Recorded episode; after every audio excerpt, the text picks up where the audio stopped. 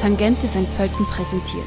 Von 28. bis 30. Juni X Erinnerungen des Theatermachers Matthias Lilienthal. Was erwartet uns hinter der Wohnungstür, in der verlassenen Fabrik, im versteckten Vereinsheim? Antworten auf diese Fragen gibt es auf drei Routen im Norden, Süden und Zentrum St. Pöltens. 21 beteiligte KünstlerInnen erarbeiteten jeweils zehnminütige Performances, Theaterstücke, Konzerte und Installationen. Recherchiertes, Imaginiertes und Erinnertes verbindet sich mit lokalen Kontexten.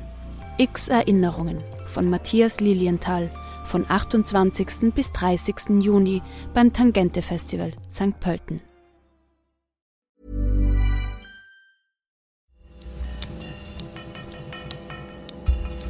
Falter Radio, der Podcast mit Raimund Löw.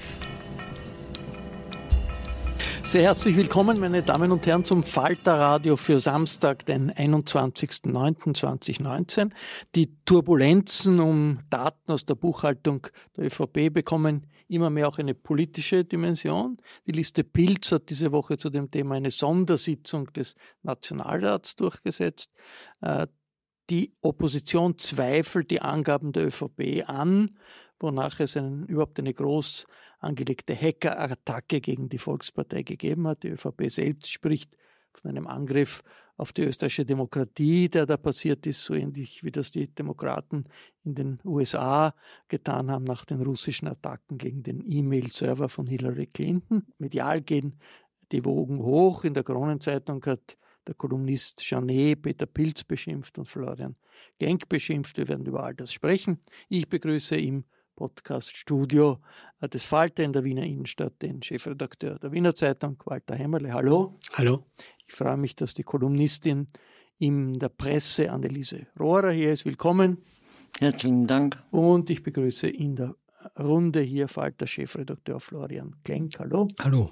Rainer Nowak, der Chefredakteur der Presse, hat kurzfristig äh, äh, einen Termin bekommen und war verhindert. Er wird aber zu hören sein. Ich habe äh, im Vorfeld mit ihm ausführlich äh, gesprochen. Bevor wir in Medias Res gehen, äh, vorweg, diese Aufzeichnung erfolgt Donnerstag Nachmittag. Das ist also der Zeitpunkt. Alles, was nachher passiert, äh, können wir nicht voraussehen und werden wir nicht diskutieren können.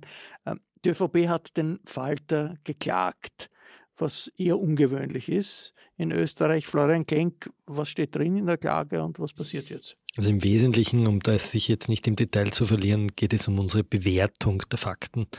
Wir haben die Behauptung aufgestellt, dass die ÖVP schon im Jahr 2017, Monate vor der Wahl, die Wahlkampfkostenobergrenze absichtlich überschritten hat. Das heißt, sie hat schon gewusst, dass sie sich nicht an das Fairness-Abkommen, an das Gesetz hier, also nicht nur ein freiwilliges Abkommen, halten wird. Und wir haben das begründet mit der Veröffentlichung von internen Kalkulationstabellen, Buchhaltungstabellen und haben weiters die Behauptung aufgestellt, dass diese Überschreitung auch für das Jahr 2019 geplant sein wird. Warum ist es uns wichtig, darauf zu pochen?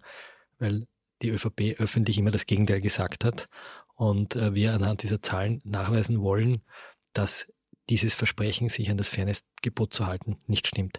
Was in der Klage nicht drinnen steht, ist der Vorwurf, dass wir manipulierte Daten verwendet hätten oder gefakte Daten.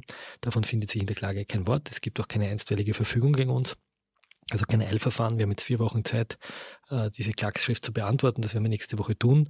Wir werden den Ball flach halten. Wir wollen jetzt auch keinen Druck auf die Justiz ausüben oder ein Skandalgeschrei machen, sondern äh, spielen flach und gewinnen dann hoffentlich vor Gericht hoch. Äh, Frau Rohrer, wie mm, normal oder wie abnormal ist das, dass eine Partei, frühere Regierungspartei, eine Zeitung klagt in einer solchen Causa?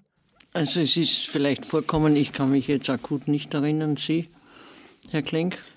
Naja, die FPÖ hat das gern gemacht. Äh, ich erinnere mich so an diese Zeit, wo die, wo die, drei Weisen da waren. Also die hm. haben immer wieder äh, aber eigentlich, dass eine Partei geklagt hat, nämlich, dass, äh, man, eine Bewertung, dass man eine Bewertung verklagt mhm. hat. Das ist ja. ungewöhnlich. Also insofern ist es einmalig. Äh, das Zweite, was, was ich einmalig finde, und da sind wir bei der Eingangsfrage, was dürfen Journalisten oder was darf Journalismus, ist diese, diese gegenseitige Aversion der Zeitungsmacher, das was Journalismus eigentlich nicht darf, ist die Journalisten zum Thema zu machen. Und das ist äh, in diesem Wahlkampf passiert. Äh, sie haben sich gegenseitig zum Thema gemacht äh, durch die Twitter-Auseinandersetzungen.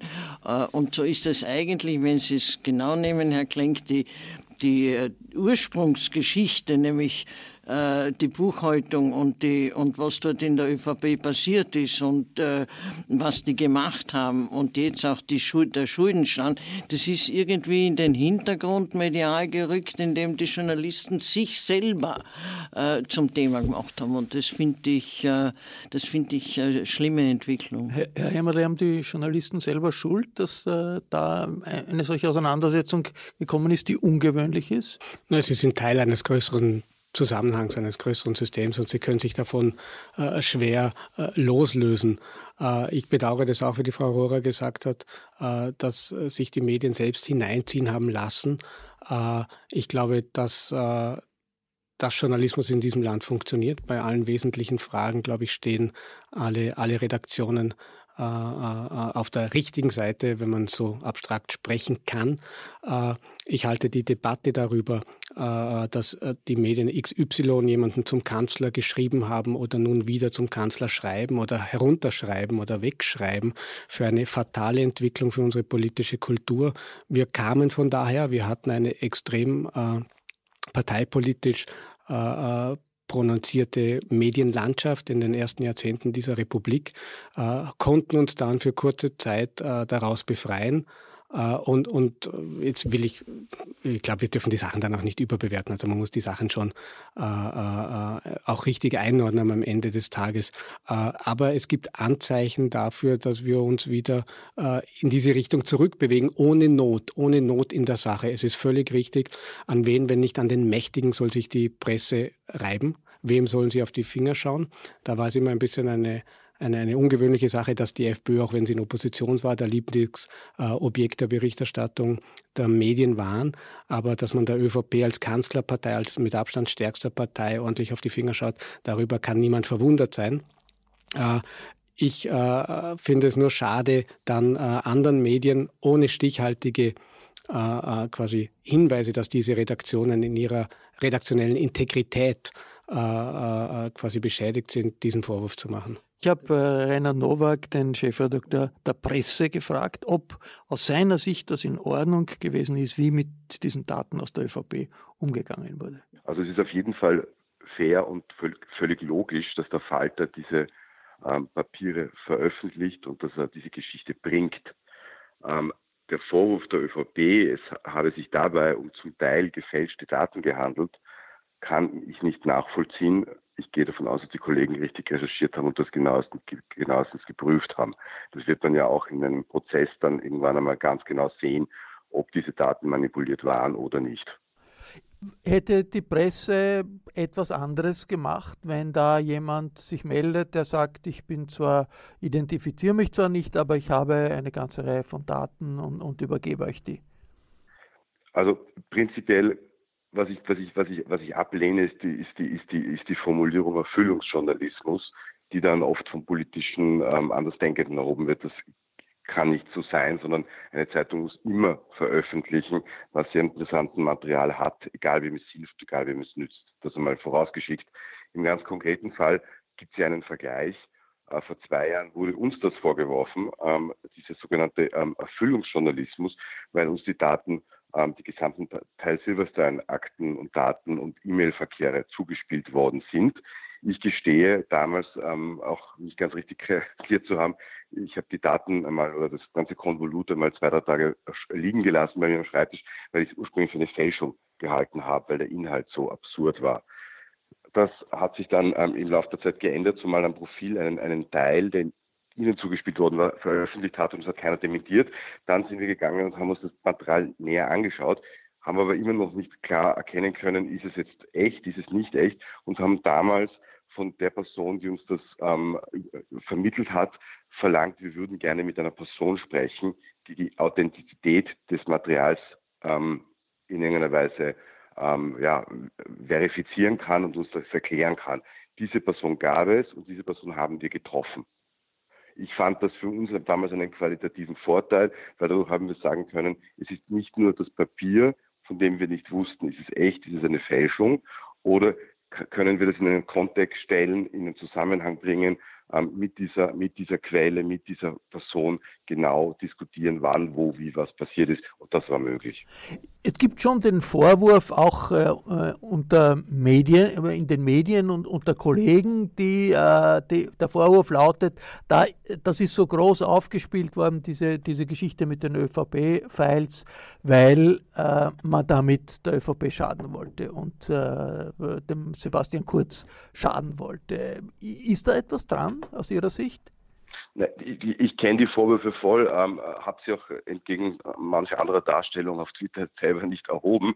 Ich habe mir erlaubt, in einem, in einem, in einem launig, wie jeden Tag launig geschriebenen ähm, Morgenbriefing zu schreiben, ähm, dass es ähm, in Oppositionskreisen, also Oppositionskreisen der alte, gegen die alte Regierung, ähm, dass eigentlich der Falter äh, äh, die bessere Opposition sei.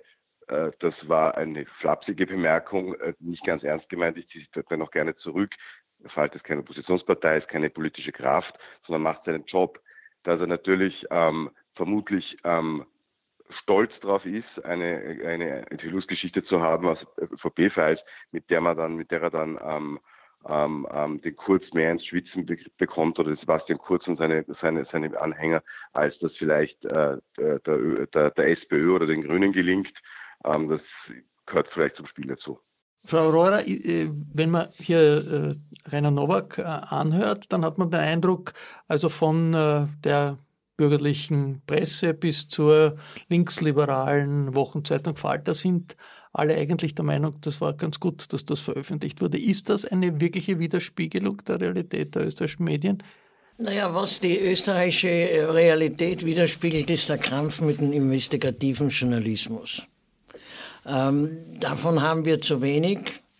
Ähm, ich würde nicht sagen weniger als, als vorher, weil äh, dieser Krampf ist historisch äh, bedingt. Ähm, wir haben immer zu wenig äh, investigativen Journalismus. Äh, dann kommen natürlich gewisse Zeitungen mit, mit Erklärungen daher. Äh, wir sollten eigentlich debattieren, warum haben wir zu wenig. Äh, da kommen wir auf die, auf die Kleinheit des Landes zu sprechen, auf die Ver Parteipolitisierung, äh, Medien in Österreich historisch bedingt auf die Verhaberung, ähm, vielleicht auch auf eine mangelnde Ausbildung, kann auch sein. Ähm, wir kommen vielleicht auch auf mangelnden Mut der einzelnen Medien zu sprechen, aber ich halte das für, die, für das eigentliche Thema. Wir haben zu wenig davon. Und wenn dann sowas passiert, wie, wie eben anonym zugespielte Daten, die dann veröffentlicht werden, dann sind alle ganz aufgeregt und fragen eher, woher das kommt, als was drinnen steht. Aber kann man, wirklich, so. kann man wirklich, Frau Genk, äh, sagen, das spielt überhaupt keine Rolle für äh, ein Medium, was man mit einer Veröffentlichung bewirkt. Äh, die, das ist vielleicht in der Theorie so, aber es ist in der Realität nicht schon ein bisschen so, wie das der äh, Rainer Nowak auch, auch sagt, dass natürlich der Falter mit größerer Begeisterung etwas veröffentlicht, äh, äh das aus der ÖVP kommt und das äh, den Sebastian Kurz in Erklärungsnotstand bringt, als das äh, auch die Presse machen würde oder eine, eine eher konservative Zeitung machen würde. Es gibt doch Unterschiede in der Medienwelt. Das weiß ich nicht. Ich glaube, das ist ja nicht die Frage, mit der ich mich eingehend beschäftige, was die Berichterstattung bewirkt, sondern ich stelle mir die Frage, ist das, was wir an Informationen vorliegen haben, von öffentlichem Interesse? Und ist es wahr oder falsch? Und dann ziehe ich meine Schlüsse daraus. Wenn ich mir bei jeder Geschichte überlegen würde, was sie bewirkt, das kann ich mir bei bestimmten Geschichten überlegen, wo ich wirklich sage, da stürzt sich jemand ins Verderben oder da begeht jemand Selbstmord und da machen wir eine Güterabwägung. Aber hier sprechen wir über, über Informationen über eine Partei, die den Bundeskanzler gestellt hat und wahrscheinlich bald wieder stellen wird. Und ähm, was das bewirkt, ja selbstverständlich bewirkt es, dass der Wähler weiß, wie diese Partei finanziell aufgestellt ist, wo sie ihre Spenden herbekommt und wie sie das Geld ausgibt. Und diese Information werde ich nicht nach der Wahl veröffentlichen, sondern vor der Wahl. Und wahrscheinlich hat die Person, die uns diese Daten gegeben hat, natürlich auch ein Interesse, dass es vor der Wahl kommt.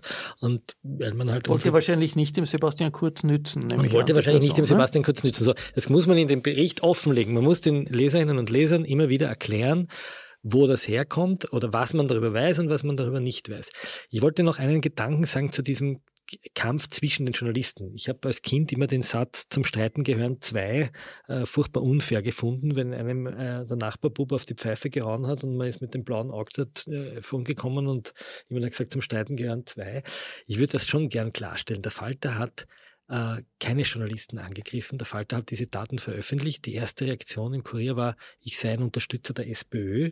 Anneliese Rohr hat einen, äh, dankenswerterweise einen Kommentar darüber geschrieben. Also zuerst einmal mich ins parteipolitische Eck stecken, dann kam der Angriff der Kronenzeitung, ich sei also äh, gerade noch nicht Gut, wegen... Kurier ist niemand da, von der Kronenzeitung ist niemand da. Ja, die würden sich ist, wahrscheinlich verteidigen. Ja, würden kann, das wahrscheinlich anders Sie hat es dann zurückgezogen. Nein, nein, sie hat dezidiert geschrieben, ich hätte offen Wahlwerbung für die SPÖ begangen. Das hat Martina Salomon so geschrieben, so steht es drin. Es kam der Vorwurf, wir würden eine Opposition sein, also wir seien sozusagen eine politische Kraft. Und der dritte Vorwurf ist dann letztlich gewesen, das ist eine üble Diffamierung, ein Verstreuen von Unwahrheiten und das Einzige, was sozusagen mir gegenüber noch fehlt an Vorwürfen, ist der sexuelle Missbrauch gegenüber Frauen. Das ist nicht ein Kampf unter Journalisten, sondern das ist eine ganz gezielte Diffamierungskampagne von Medien, die äh, hier offensichtlich den Inhalt unserer Berichterstattung inhaltlich nicht angreifen, sondern über das Stilmittel der persönlichen Beleidigung. Und das ist jetzt was sehr Wienerisches und was sehr Österreichisches. Wenn wir es nicht in der Sache machen, machen wir es persönlich. Und das ist eine, für mich ein Tiefstand gewesen in diesem Wahlkampf. Und das hat nicht damit zu tun, dass ich mit einem Journalisten oder einer Journalistin streiten will, sondern dass wir darüber lernen müssen, die, den investigativen Journalismus aufzubauen. Ich habe dem Rainer Nowak und der Presse angeboten, die ÖVP-Files der Presse äh, zugänglich zu machen und mit ihnen gemeinsam in diesen Files zu wühlen, gemeinsam zu recherchieren, gemeinsam gescheiter zu werden, was da drinnen steht. Bis heute hat kein Redakteur oder keine Redakteurin hier angeklopft und hat sich Einblick verschafft in die Files. Ich habe es ihm angeboten und ich biete es ihm noch einmal an, ich biete es auch der Wiener Zeitung an. Äh, kommt her, wühlt in den Daten, schaut euch an, was drin Ist sowas ein Angebot für die Wiener Zeitung, dass die Wiener Zeitung sagt, okay, da, da, das machen wir oder ist das äh, ein bisschen jetzt ein PR-Gag des Falter-Chefredakteurs? Äh, Nein, ich meine das ganz ernst. Nein, er hat das ja gemacht. Es sind ja in der WhatsApp-Gruppe sind die Unterlagen drinnen gewesen, zumindest äh, bei mir drinnen. Äh, wir haben uns das auch angeschaut. Äh, ich, ich, also es ist klar, dass der Falter ordentlich trommelt bei dieser Geschichte. Es ist ein wunderbarer journalistischer Erfolg und der wird, glaube ich, von niemandem ernsthaft äh, klein geredet oder, oder angezweifelt. Punkt eins. Ja, Punkt zwei, schreibt Kugelschreiber. Punkt, ne? Punkt zwei ist, ja. es ist keine Staatsaffäre. Weil die News, dass die ÖVP die Wahlkampfkosten 2017 überschritten hat, war lange draußen. Äh, dass sie ordentlich in die Schulden gegangen ist, hat man jetzt nicht schwarz auf weiß gehabt, aber es gab ganz starke Anzeichen dafür. Äh, und die Streitfrage ist, wie das 2019 ausschauen wird. Das wird man in wenigen Wochen und Monaten äh, schwarz auf weiß haben, wenn der Parteiensenat, der Rechnungshof etc. etc. das nachprüfen wird. Also wir reden ein bisschen äh, von nicht gerade der wichtigsten Frage der Republik. Wir stellen aber etwas, wir nutzen dazu Mittel, die ans Eingemachte gehen. Ja? Und, und ich bin jetzt nicht der Verteidiger von äh, Kurier oder Presse oder, oder Florian Klenk, überhaupt nicht. Ich sehe nur als Beobachter, der Gott sei Dank da nicht mit drinnen ist, manchmal schon, aber nicht offensiv, äh, äh, äh dass es das grundsätzliche Prinzipien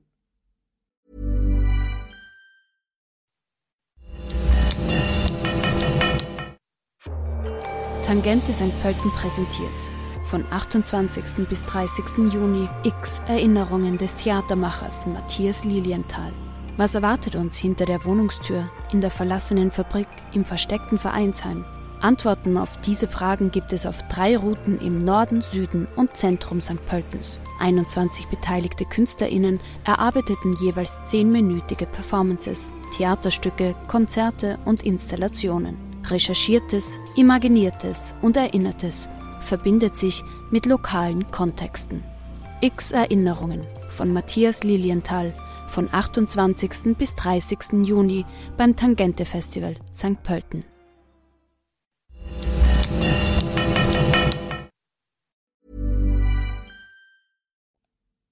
eines unabhängigen Journalismus hier von den eigenen Kollegen quasi Axt an den Stamm gelegt wird, die Axt an den Stamm gelegt wird. Und zwar ohne Notwendigkeit. Man kann so Chefredakteur vom Kurier oder von der Presse stehen, wie man will. Ich halte die Redaktionen für absolut integer. Und ich glaube, das haben auch beide Redaktionen zu Genüge gewiesen, genauso wie ich das von Redaktionen des Standard, des Falter und übrigens auch von unserer Redaktion erachte. Und von ganz vielen anderen auch. Bundesländer-Zeitungen spielen da jetzt gar keine große Rolle. Und ich sehe aber auch keine inhaltliche Notwendigkeit, quasi die politische Bewertung, die der Falter bei seiner eigenen Coup äh, äh, quasi vornimmt, quasi eins zu eins kopieren. Also es gibt keinen Zwang, genauso laut aufzuschreien, äh, wie es der Falter macht. Ich glaube, es ist, äh, so viel ich das wahrgenommen habe, ordentlich berichtet worden. Ja, auch mit dieser Einschätzung. Aber was mich massiv stört, ist quasi das Angreifen der Integrität von Redaktionen, äh, die ich für enorm schädlich habe. Wir sitzen im selben Boot, äh, unter Anführungszeichen. Wir, wir leiden unter einem Vertrauensverlust. Wir suchen nach unserer Rolle in dieser unglaublich komplizierten Zeit. Äh, die Leute wissen nicht mehr, wem sie was glauben sollen. Wir haben die Fake News Debatten und und und, wo ich glaube, dass wir uns bei diesen ganzen Geschichten wirklich auch verrannt haben. Ja, äh, ja, es gibt ja alternativen Fakten vom Trump, aber nicht jede andere Perspektive ist Fake News. Wir haben uns da wirklich, wirklich verrannt und äh, ich habe das Gefühl, ohne Not haben wir jetzt nur, weil äh, die großen Sachfragen und die Parteien in Wirklichkeit unfähig waren, einen gescheiten Wahlkampf auf die Beine zu stellen ja, und nicht mal gescheit miteinander streiten können, haben wir quasi einen medienpolitischen Wahlkampf draus gemacht. Eh auf Social Media, eh in Nischen. Das haben nicht so viele Leute mitbekommen da draußen. Das ist auch nicht wahlentscheidend. Aber ich halte es für fatal für die demokratiepolitische Kultur in dem Land? Wir haben natürlich eine Konkurrenzsituation zwischen verschiedenen Medien. Ist auch gut so, ist ein Teil der Vielfalt. Ist da die Reaktion, wenn nicht alle gleich äh, begeistert sind über das, was der Falter gemacht hat, äh, nicht ein bisschen zart beseitet, äh, wie, wir das auch jetzt gehört haben von, von Florian Klenk? Ist nicht eigentlich logisch, dass dann die Konkurrenzmedien, die ja Konkurrenz sind, ja irgendetwas finden, um das nicht nicht so wichtig anzusehen, wie das der Falter selber ansieht. Anneliese Rohrer, unabhängig Kolumnistin in der äh, Presse, häufig Gast im Falter-Podcast. Herr Löw, alles, was wir jetzt reden, beschreibt für mich den Jammer, äh, den Medienjammer, in dem wir uns befinden. Herr Klenk, bei allen Respekt. Ich habe nicht von einem Kampf der Journalisten gesprochen. Ich weiß, Sie glauben, jetzt sind alle gegen Sie schon wieder, sind alle gegen Sie, Sie sind die zentrale Figur, zu Recht oder wie auch immer. Davon habe ich nicht gesprochen. Ich habe davon gesprochen, dass die Journalisten sich selbst, alle miteinander, und nicht nur alle sie zum Thema in diesem Wahlkampf machen. Und was der Herr Löw gesagt hat, ja, aber es ist doch so, dass der Falter ähm, das mit, mit größerer Lust gegen, den, äh, ähm, gegen die ÖVP betreibt. Auch das, Herr Löw, zeigt schon den parteipolitischen Jammer dieser Medienszene. Das dürfte überhaupt nicht die Frage sein. Sie haben Daten veröffentlicht. Aus. Schluss. Und ihm zu unterstellen oder jemanden anderen zu unterstellen, er betreibt das politische Geschäft. Wir machen das seit Jahrzehnten. Nur haben wir jetzt eine andere, eine etwas schärfere Medienszene als früher. Ja? Und jetzt ist die Unterstellung überhaupt flächendeckend. Es kann doch in diesem Land fast keine, außer der Wiener Zeitung vielleicht, weil es das Organ der Republik, da sollte man sagen, sie können gar keine Enthüllungs... Äh, ich könnte jetzt aber eine lange Liste von Sachen ja? zeigen, die wir sehr ja? wohl enthüllt haben. Ich wollte gerade sagen, die Wiener Zeitung ja, die, macht eigentlich... Ja, okay, aber gut. Äh, aber vielleicht. Jeder gegen aber es jeden hat sich ja was als verändert. Thema. Na, aber es hat sich ja was verändert in der Art, wie Journalisten öffentlich auftreten. Leider. Wir sind in den sozialen, naja, nicht nur, ich sehe das nicht nur so negativ. Wir sind in den sozialen Medien, wir alle, und das Publikum kann sehen, was wir retweeten, das Publikum kann sehen, was wir liken, das Publikum kann sehen, welche Artikel wir teilen. Das Publikum bekommt sozusagen auch einen Einblick in das Weltbild von Journalistinnen und Journalisten. Wir sind eben nicht nur Mikrofonständer. Aber das ist doch nicht das Wichtigste. Nein, natürlich nicht, natürlich nicht. Aber Land, natürlich nicht. Aber wir, wir können sozusagen, das Publikum kann das erkennen und das wird in, diesen, in dieser rasanten Maschine der sozialen Medien reagieren viele Journalistinnen und Journalisten manchmal zu schnell oder falsch oder sie, sie lassen sich sozusagen hinter die Karten blicken und zeigen ihre gesellschaftspolitische Position. Das ist nicht immer schlecht, weil ich sozusagen weiß, okay, der Herr Pink hat eine andere gesellschaftspolitische Vision und andere Meinung über die, weiß nicht, Flüchtlingspolitik als der Herr Seifert von der Wiener Zeitung oder als die, wie auch immer. Dass man das als Publikum einmal erkennen kann, halte ich per se noch nicht für einen, für einen Niedergang irgendwie der Medienkultur, sondern im Gegenteil. Ich kriege auf einmal einen Einblick und sehe, hoppla, es gibt ein, vielstimmige Medien, die das, die politische Arena beschreiben, was da unten vor sich geht, die das unterschiedlich kommentieren.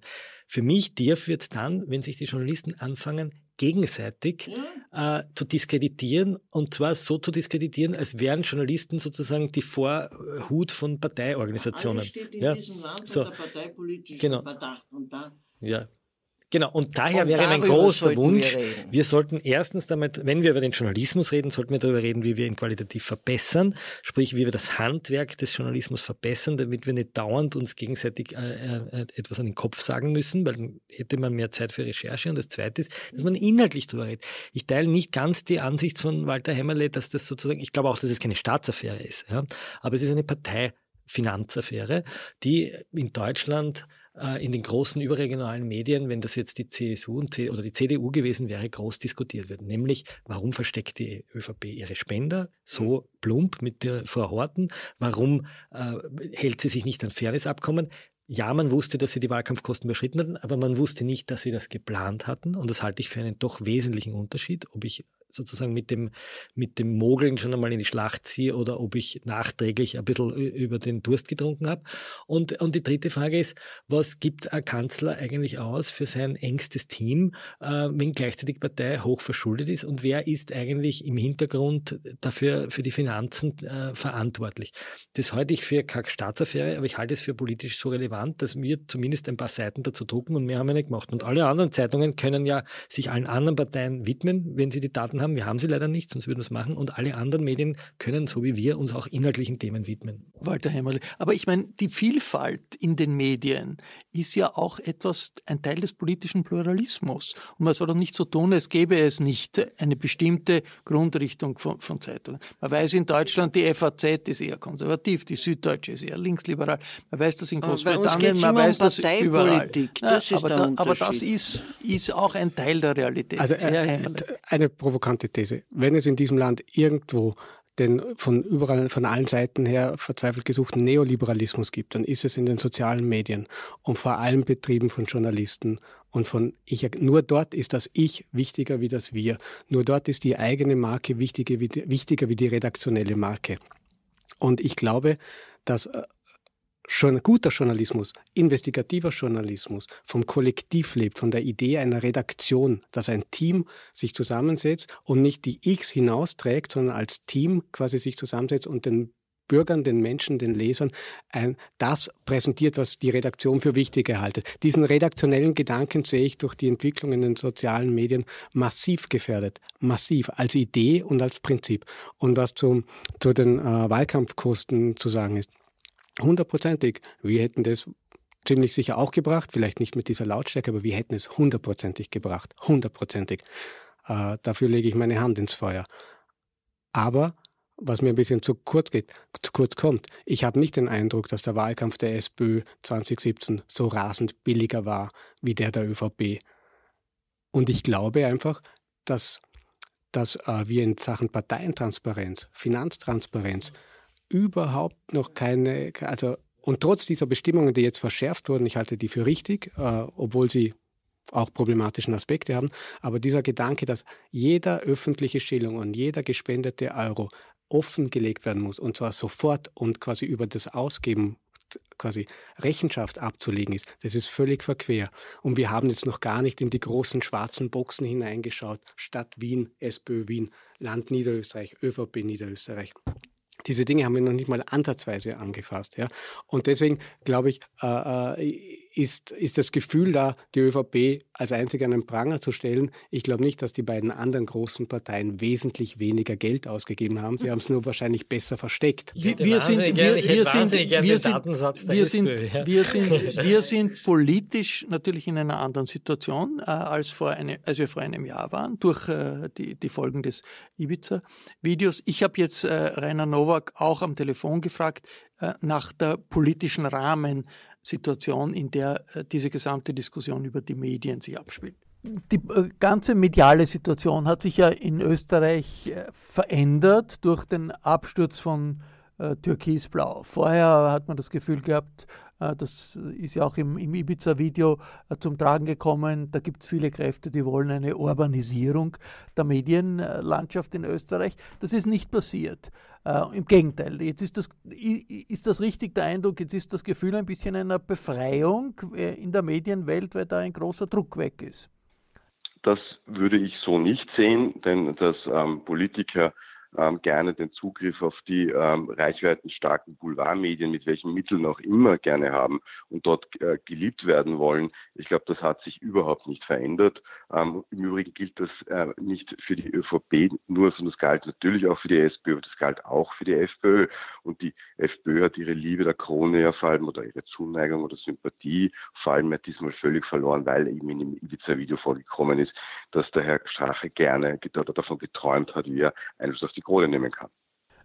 Ist, ist das jetzt, jetzt nicht auch, auch eine bedeutsame Änderung in Österreich, dass die Krone plötzlich nicht mehr das Transmissionsriemen der FPÖ ist? Äh, könnte man nicht sagen, das ist eigentlich ein Zeichen, dass es Österreich nicht auf dem Weg der Urbanisierung ähm, ist? Im Gegenteil, dass da Zivilgesellschaft äh, stark ist, unabhängige Medien stark sind, was ein großer Unterschied ist zu autoritären äh, Ländern in Osteuropa. Ja, aber ich muss gestehen, ich habe die Urbanisierung ohnehin nie, nie um die Ecke biegen gesehen, sondern eben immer nur ständig den Versuch von Politikern mittels großen Boulevardmedien, mittels Inseratenbeeinflussung, egal ob das die Stadt Wien ist oder egal ob das ob das die Bundesregierung ähm, anderer Couleur war, ähm, dass, dass das da sozusagen die Manipulation, der Manipulationshebel ist. Ich habe jetzt nicht gesehen, dass wie bei Orban war es ein anderer Fall. Da haben ja ähm, Freunde, Bekannte, Dunstkreis wirklich Zeitungen übernommen und, und, und quasi gleichgeschaltet. Das ist in dieser Form äh, passiert das nicht. Und ähm, bevor Sie mich jetzt fragen, ob, ob Herr, Herr Benko, äh, der ja äh, bei der Krone indirekt oder direkt eingestiegen ist, so ein möglicher Mensch sein könnte, ich glaube, ich, das würde ich bezweifeln, weil ich glaube, dem geht es vor allem um eines, Profit. Abschließend noch einmal zurückzukommen auf die ÖVP-Files, die ja nicht nur ja in, im Falter veröffentlicht wurden, auch dann eigentlich aufgegriffen wurden von vielen Medien, auch im Standard, äh, der, der auch, diese, auch, in, auch in, der Presse. In, in, der Presse, genau, genau also eigentlich äh, relativ breit äh, darüber diskutiert wurde. Können, können die österreichischen Medien bis zu einem gewissen Grad stolz darauf sein, dass man sich da nicht hat äh, fehlleiten lassen von der Behauptung, das ist alles gefälscht und das ist alles falsch und man, man bedient sich dabei mit bei gestohlenen Medien?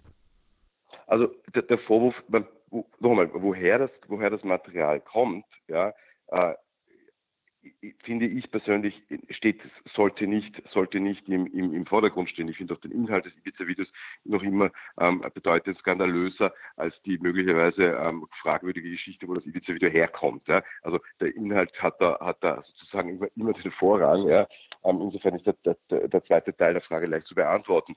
Und, und Teil 1, ja, natürlich ist es, ist es, ist es, also ich, was ich denke, was diese, diese Recherche gebracht hat oder was diese Dokumente zeigen, ist, dass es zu einer Veränderung der gesamten Parteispenden oder Parteifinanzierungskultur in dem Land kommen wird müssen. Wir werden das transparenter haben müssen. Es wird transparenter gestaltet werden und ich bin überzeugt davon. Also die Umgehungskonstruktion mit Vereinen, die weiter möglich ist und die übrigens im IZA-Video vorkommt, ja, und in dem neuen Gesetz, äh, das mit SP und FPÖ beschlossen worden ist, weiter ermöglicht wird, ähm, finde ich zum Beispiel unerträglich. Ähm, auch die, die Höhe der, der, der, der Partei, Parteizuschüsse allgemein, also der Parteifinanzierung durch den Staat empfinde ich als zu hoch. Ähm, und ich glaube, in Zukunft wird man mit dem Thema ganz anders umgehen. Übrigens auch mit dem Thema Postenbesetzungen äh, nach den Casinos. Also ich denke schon, dass da jetzt in den letzten Monaten Dinge passiert sind, alle ausgelöst durch das Ibiza-Video, ähm, im Endeffekt, die, die, das, die, das Land, die das Land ein bisschen transparenter gestalten werden. Hoffe ich zumindest. Und erlauben Sie mir noch eine abschließende Bemerkung. Das einzige wirklich auch negative, negative ähm, Veränderung in den letzten, letzten Monaten, und das war schon im 17er Wahlkampf Kern gegen Kurz so, dass Journalisten, befeuert durch die sozialen Medien, viel zu stark beginnen, sich gegenseitig anzugreifen. Also, dass Journalisten sich viel zu sehr damit auch instrumentalisieren lassen, um für gegen bestimmte Politiker offen einzutreten, aufzutreten, ähm, sie anzugreifen. Ich finde, das ist nicht die Aufgabe des Journalismus. Journalismus soll eine Meinung haben und im eigenen Medium vertreten sein, aber sollte nicht in den Vordergrund rücken. Eine Bilanz ein bisschen. Ist, es nicht der Eindruck äh, richtig, den auch Rainer Nowak hier, hier vermittelt? Die österreichische Zivilgesellschaft steht besser da, als sie vor einem Jahr da gestanden ist. Wir haben mehr Möglichkeiten, Transparenz einzufordern. Wir haben eine selbstbewusstere Medienwelt, als wir das noch vor einem Jahr waren. Gibt es nicht eine Wende zum Besseren in Österreich? Sie schütteln den Kopf, Herr Emmerle. Ja, weil ich nicht sehen kann, dass es vor einem Jahr schlechter gewesen wäre wie jetzt. Es wäre das größte Armutszeugnis, das man äh, einer Zivilgesellschaft, einer Medienlandschaft, konkreten Medien machen könnte, wenn sie nur dann mutig, tapfer und recherchierend wären, wenn es gerade keine amtierende politische Regierung gäbe. Also ich habe nie eine Urbanisierung in diesem Land gesehen. Das halt, also Dafür müssen wir die Garanten sein und nicht nur wir, weil wir nicht so wichtig sind. Dafür ist diese Gesellschaft nicht gemacht. Das, das würden die Barrikaden brennen. Also wer glaubt, dass von diesem Land, dass es, dass, dass, dass die Demokratie in wesentlichen Kernpunkten ohne Widerstand, ohne breiten wirksamen Widerstand von ganz links bis ganz rechts quasi abgebaut werden könnte, der lebt meiner Meinung nach in einem anderen Land. Und deswegen, ich sehe keine Verbesserung im Vergleich zu vor einem Jahr, weil ich die Situation von vor einem Jahr genauso eingeschätzt hätte wie jetzt. Aber es war doch das Gefühl, ein großer Druck ist weg und eine Gefahr ist verringert, oder? Nein, ich glaube, ja. Frau, Frau Rohrer, nein? Nein, nein, das, also das glaube ich überhaupt nicht. Das ist, äh, die jungen Leute, die demonstriert haben, wie äh, an dem Tag, wie die, wie die Re Regierung äh, dann zurückgetreten ist, die ja, haben aber das Gefühl war ja Sensationstag.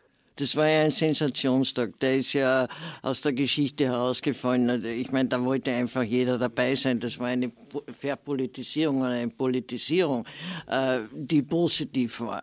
Aber ich, ich sehe das, ich das überhaupt nicht so, dass ein großer Druck weg war. Ich meine, es war, es war die Befürchtung und ob das je so gekommen wäre in den nächsten drei Jahren können wir nicht sagen. Ja? Die Einschränkung der Pressefreiheit durch, durch Kickel etc. weiß man nicht, vielleicht wäre es so gekommen. Aber dass ein großer Druck weg ist und eine große Erleichterung, das, das kann ich nicht sagen, weil es vorher auch nicht so, also jedenfalls die Medienszene nicht so ein, eingeschüchtert war. Aber ich fand das interessant, Herr Hemmerle, was Sie gesagt haben, aber die SPÖ hat ja auch Schulden gemacht. Und das ist dieses, dieses Urösterreichische. Es passiert irgendwas, man müsste sich irgendwas anschauen und einordnen und sofort ist da, aber der andere hat auch. Und nein, nein, da es war finde, nur die Relativierung, ja, warum die Relativierung. Staat, ja, Staatsaffäre ja, betrachte. Es ist immer die Relativierung und ich finde, darunter leiden wir medial. Und nicht nur medial, sondern auch politisch. Es ist immer die Relativierung. Wir kommen nie wirklich zum Kern der Sache. Aber muss man das nicht einordnen? Es, es könnte ja, aber nicht gleich mit der andere hat auch, sondern einordnen, äh, was wiegt das hat hier. Und einordnen heißt auch Trends sehen. Und ich würde schon meine These äh, verteidigen, wir sind jetzt in Österreich nicht mehr in der Situation, dass wir das Gefühl haben, wir müssen die Pressefreiheit verteidigen. Das Im Moment vor, nicht. Das war, ja, aber das war vor einem naja, Jahr weil der die Fall. Die FPÖ nicht an der Macht ist. Nicht? Ich meine, ja, ich würd, das ist ja vielleicht noch eine kurze, eine kurze Bemerkung, was Sie gesagt haben, diese selbst, diese Aufdecker, die jetzt sozusagen eine Ego-Marke machen, das hat es in Österreich immer gegeben. Ja, der Herr Bretter eben, da war Lukona und der Alfred Worm und wir können zurückgehen bis zum Viktor Adler mit der Notarbeiter am Ziegelberg. Und also das einzelne äh, Figuren, äh, Kurt Kuch, um vielleicht noch jemand zu nennen, das ist eins, Hugo Bortisch war sozusagen eine One-Man-Show im ORF, ja. Also, dass es einzelne Personen gegeben hat, die vor dem Medium gestanden sind als Anchorman oder als investigative Speerspitzen. Das hat es immer gegeben. Ich glaube im Gegenteil, dass wir jetzt gerade eine Professionalisierung erleben durch Teams. Der Falter hat das erste Mal ein richtiges Team gehabt. Ja. Begonnen haben wir damit äh, nach Panama Papers es gibt internationale Recherchekooperationen mittlerweile. Wir waren Panama Paper, Paradise Paper, Ibiza, wo sich Medien zusammenschließen, wo sie gemeinsam behirnen, äh, was an den Fakten war. Also ich sehe da einen Fortschritt. Es wird auch an den Universitäten und den Fachhochschulen mittlerweile investigativer Journalismus richtig unterrichtet. Also schon, dass wir da sitzen und darüber diskutieren, ist ein Fortschritt. Hätte es vor 20 Jahren wahrscheinlich nicht in der Weise gegeben. Das ist das eine. Und das zweite ist, ich glaube tatsächlich auch, da bin ich bei Anneliese Rohrer, ähm, dass wir viel zu wenig am Ball spielen und über die Sache diskutieren, sondern es wird äh, es werden Nebelgranaten geworfen von Parteien und wir lassen uns sehr oft einnebeln. Und wir leben in einem Zeitalter der Rückkehr der Parteipropaganda, die die, die, die, die klassische Parteizeitung war vor wenigen Jahren noch etwas, was man mit ausgestreckten Fingern in den Kübel geworfen hat. Mittlerweile haben die Parteien ganz schwere äh, Social-Media-Accounts. Sie sind hochprofessionell. Sie, sie haben aufgerüstet, viel stärker als wir als äh, Medien aufgerüstet haben. Äh, die haben äh, unglaublich viel Geld in soziale Medien investiert. Äh, Kurz hat 800.000 Leute, Strache hat 800.000 Leute, Randy Wagner schmeißt wahnsinnig viel Geld momentan in ihre, in ihre Social-Media-Accounts. Auch die Grünen machen das mittlerweile. Und die fangen an, die öffentliche Debatte zu verändern. Und umso unverständlicher, dass wir uns selber als unabhängige Medien attackieren. Naja, Umso unverständlicher, weil diese massive Offensive der mit der öffentlichen Parteiförderung betriebenen und finanzierten äh, äh PR-Offensive der Parteien stattfindet. Ich bringe Ihnen ein kleines Beispiel, was sehr augenscheinlich ist, wie das funktioniert. Wir haben diese Rechnungen veröffentlicht, die wir extra in unserem Text einordnen als eine Lappalie, aber wir wollen halt zeigen, wie sozusagen öffentliche Wahrnehmung und auseinanderfliegt. Diese Rechnungen mit Friseurbesuch und Make-up. Äh, über einen ÖVP-Account wird der angebliche Friseur des Sebastian Kurz äh, rausgespielt, der sagt, ich habe also dem Kurz um 39 Euro die Haare geschnitten. Äh, Ö24 übernimmt diese Geschichte, interviewt den und auf einmal kommt ein, wirklich, man kann das nachzeichnen, ein, ein, eine Trollarmee von ÖVP-Fake-Accounts und, und Sockenpuppen nennt man das. Also die werden schnell sozusagen, äh, da schlüpft man schnell hinein und sagen, man sieht hier, also hat der Falter diesen Friseur überhaupt konfrontiert? Nein, er wurde nicht konfrontiert. Da sieht man, wie schlecht der Falter recherchiert. Ähm, und, und das war, fängt an, Friseur. Und das fängt an zu brodeln, ja, und auf einmal übernehmen das andere Medien und es wird zitiert und es ist auf einmal in diese Nebelgranate macht sozusagen einen, einen, einen, einen ordentlichen, ein, ein ordentliches äh, Vernebeln und die Wahrheit ist, es war überhaupt nicht der Friseur. Ja. Äh, das, das recherchiert aber keiner mehr, sondern weil man auch die Zeit nicht mehr hat. Geschwindigkeit für. bringt Qualitätsjournalismus. Genau. Und, das, und genau. das ist jetzt ein Element der Realität, das wahrscheinlich auf einer anderen Ebene früher auch vorhanden war, weil natürlich die Parteien viel mehr Mittel gehabt haben, Flugblätter verteilt haben, plakatiert haben und, und, und. Jetzt spielt sich das natürlich in den sozialen Medien ab und da spielt wieder die, äh, ist wieder die entscheidende Frage, wie groß ist die und wie stark ist die Zivilgesellschaft. Und äh, in Österreich hat die Zivilgesellschaft, äh, da bleibe ich äh, dabei, in den letzten Monaten gezeigt, dass sie doch einiges kann. Das war das Falterradio für Samstag, den 21.09.2019 zur Frage, was darf eigentlich der Journalismus? Danke fürs Kommen an die Runde hier in einer innenpolitisch und außenpolitisch auch hektischen Zeit. Ich verabschiede mich von allen, die uns auf UKW folgen, im Freirad Tirol und auf Radio Agora. Ohne den Falter, das glaube ich ist Konsens, wäre dieser Wahlkampf auf jeden Fall deutlich langweiliger geworden. Wenn Sie sicherstellen wollen, dass Ihnen keine Enthüllung entgeht, dann empfehle ich ein Abonnement. Ein Falter-Abo kann man auch im Internet bestellen. Das geht über die Internetseite abo.falter.at. Es gibt auch etwas Neues aus der Falter-Redaktion und zwar einen täglichen Newsletter. Äh, den schreibt nicht ein Chefredakteur, der ist äh, immer unterwegs und deckt gerade irgendetwas auf, sondern das teilen wir uns auf. Jeden Tag schreibt ein anderer Redakteur, eine andere Redakteurin das Falter Maili. Das Falter Maili ist gratis. Äh, man kann das Falter Maili über den, die Homepage des Falter bestellen. Ich verabschiede mich bis zur nächsten Folge.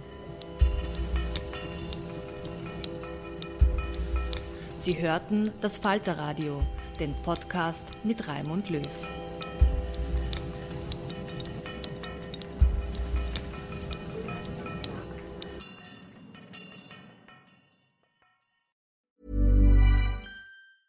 Hi, this is Paige from Giggly Squad, and I want to talk to you about Splash Refresher and my water intake. Okay, so you guys obviously know that I'm a hydrated girly, but sometimes when you drink that much water, it starts to just taste bland, and you're just like, I need something to spice it up. That's why I love Splash Refresher.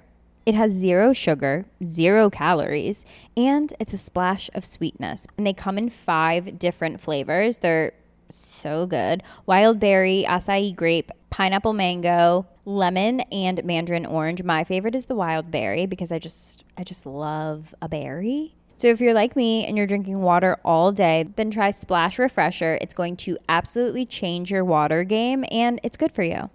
Imagine the softest sheets you've ever felt. Now imagine them getting even softer over time That's what you'll feel with Bowl and Branch's organic cotton sheets. In a recent customer survey, 96% replied that Bowl and Branch sheets get softer with every wash. Start getting your best night's sleep in these sheets that get softer and softer for years to come. Try their sheets with a 30-night guarantee. Plus, get 15% off your first order at bowlandbranch.com. Code BUTTERY. Exclusions apply. See site for details.